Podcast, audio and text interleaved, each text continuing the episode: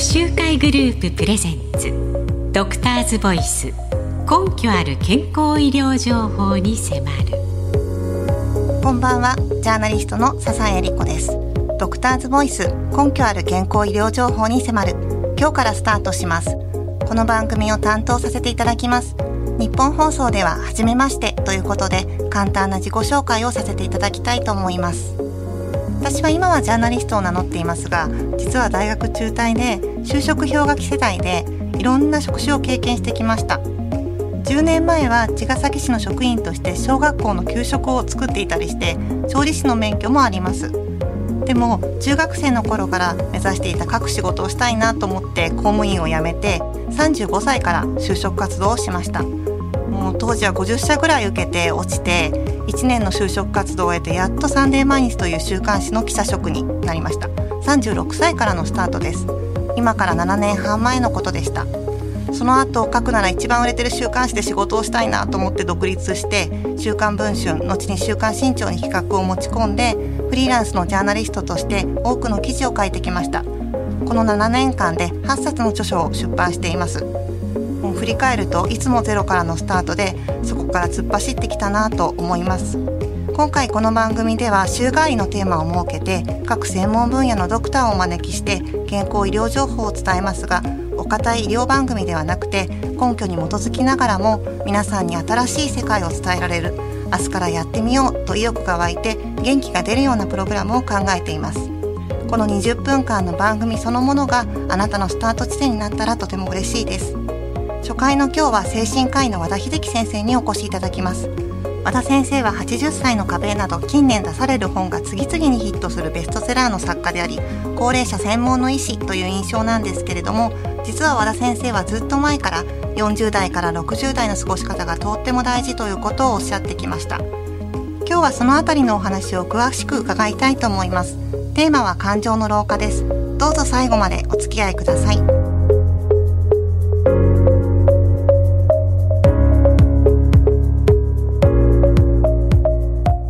特集会グループプレゼンツ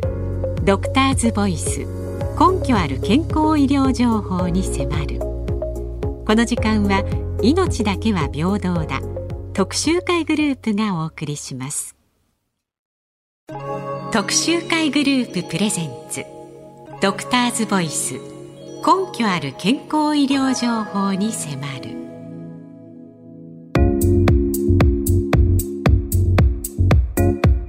40代から脳の機能が老化し好奇心や意欲が衰えていくことをご存知でしょうか？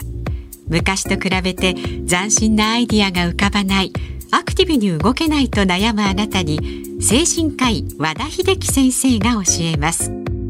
感情の老化に目を向けよう。実は人の老化は脳の記憶や知力に関わっている部分や体力に関係する筋肉などよりも感情を司る大脳の前頭葉が縮むことから心身の衰えが始まるそうです。どうしたらここを維持でき見た目も中身も若くアグレッシブに生活できるんでしょうか？和田先生よろしくお願いします。よろしくお願いします和田先生によると人間には体と心が大きく変化する時期が2回あるっていうことですねはいそうですね具体的にはその子供から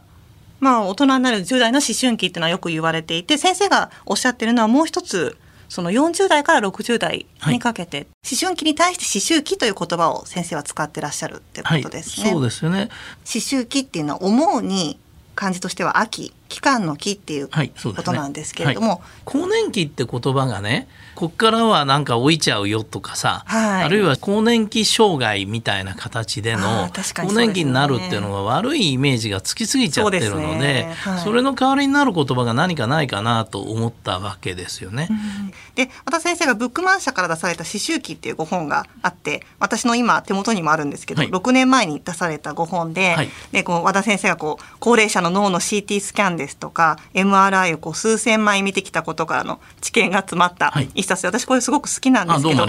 で衝撃的だったのはやっぱり40代から40代から脳の前頭葉が縮み始めると、はい、でその前頭葉って脳のどの辺にあるところでそれが縮むとどういった現象が起きるのかっていうことなんですけれども、まあ、そうですね、まあ、前頭葉って名前の通り前にあるから前頭葉で結局、はい、あの横にあるのが側頭葉であそうです、ね、頭の上にあるのが頭頂葉なわけですけども、はい。はい、この前頭葉って場所っていうのは、僕は高齢者になればなるほど大事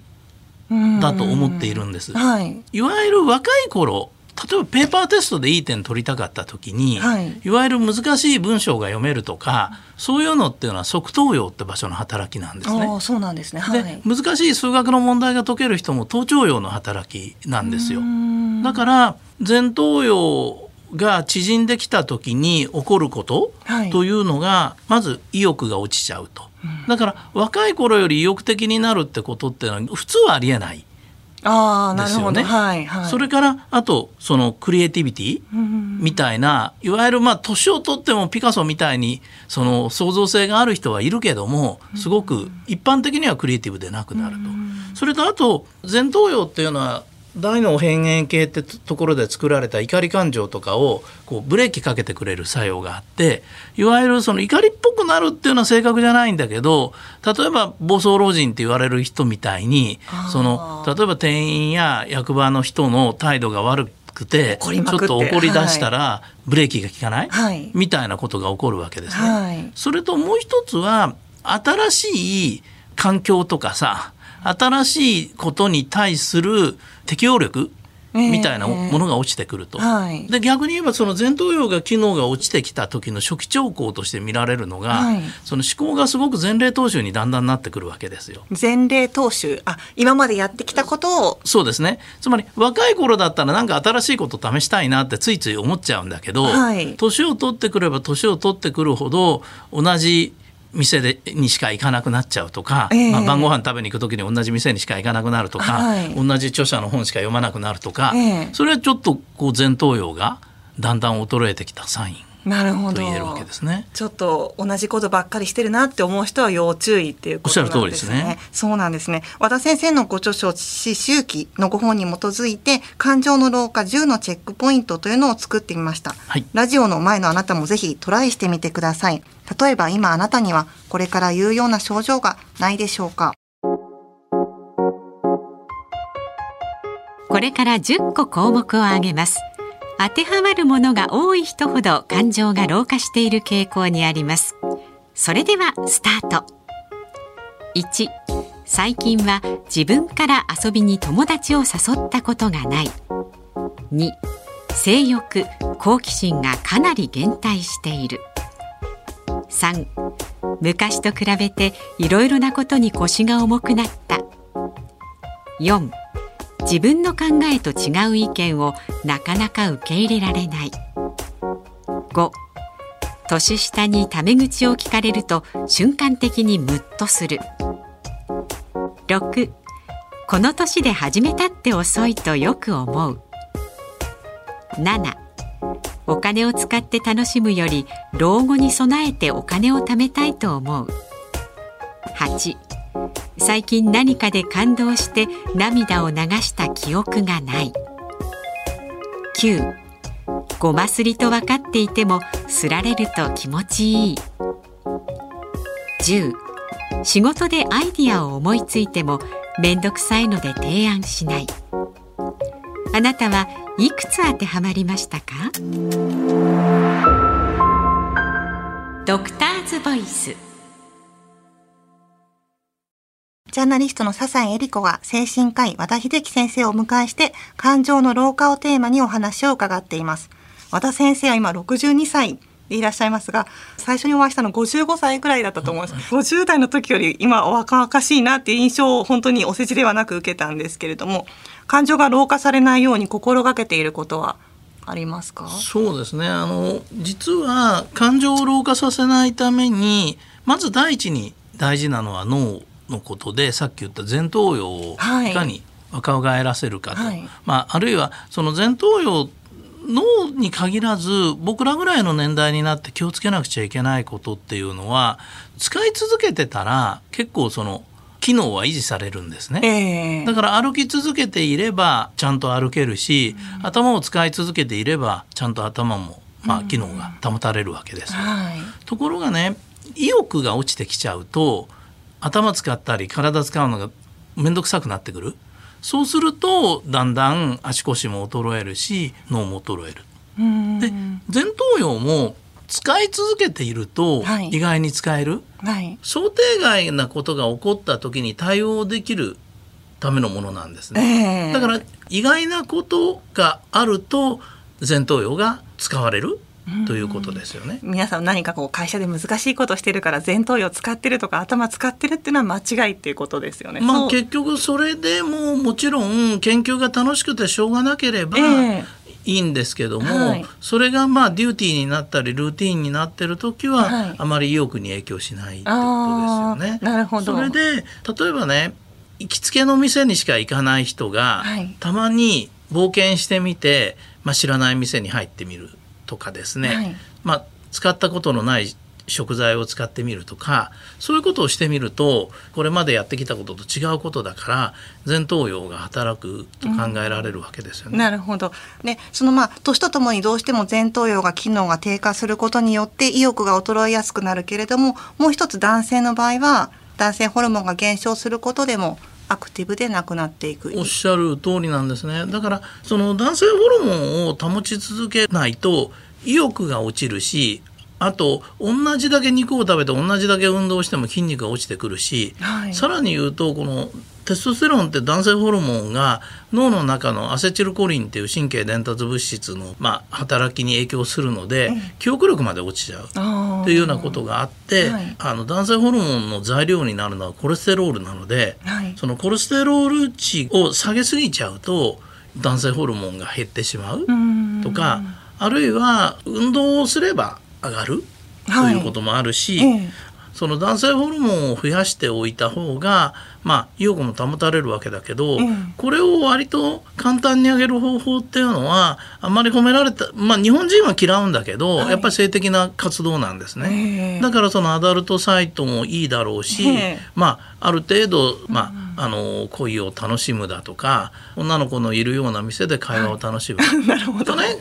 そうすると相手喜ばせようと思ったら前頭葉も使うから、はい、一石二鳥だったりするああなるほど。ハラハラドキドキにもなりますしね。そうですね。ですね。だから男性ホルモンが保たれていると結構アクティブになれる、はい、だからまあ例えば日本だとホルモン補充療法っていうのは非常に普及していないんだけど、はい、気になる人はやっぱり男性ホルモンがどれぐらい今あるか検査をっていうことなんですが何かに行けば？一般的には泌尿器科です。男性ホルモンの値を調べてくれて、ええ、まあこれが今 LOH 症候群って言うんですけど昔男性更年期って言われた、男性ホルモンが年取って減ってくる病気でこれは保険の適用も受けてますのでそれで治療を受ければ元気になる人は結構いらっしゃる。なるほどそうなんですね。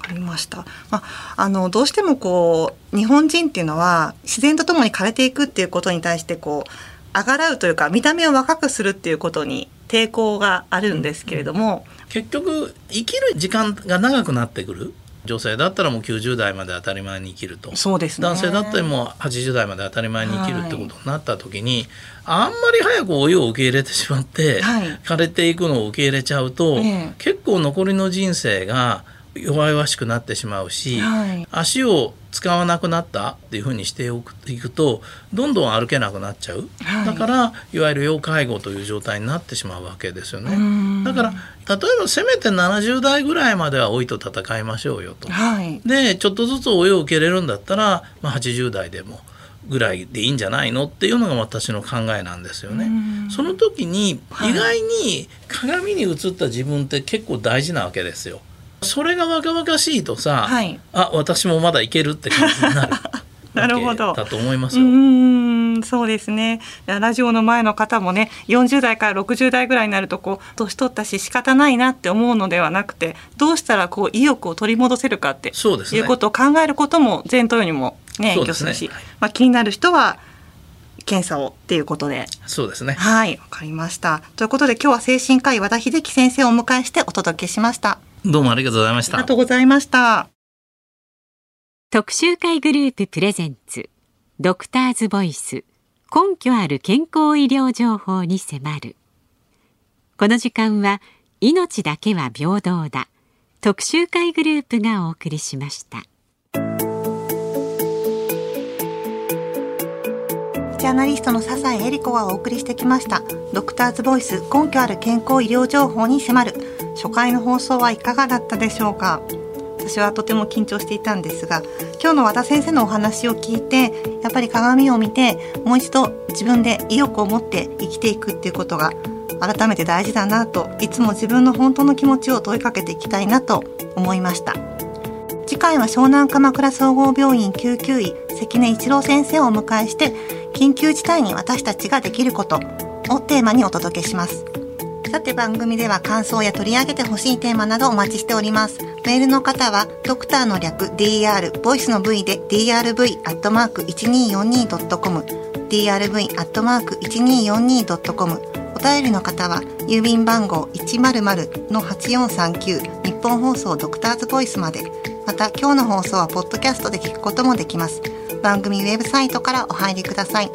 それではまたご一緒させてください。お相手は笹井恵理子でした。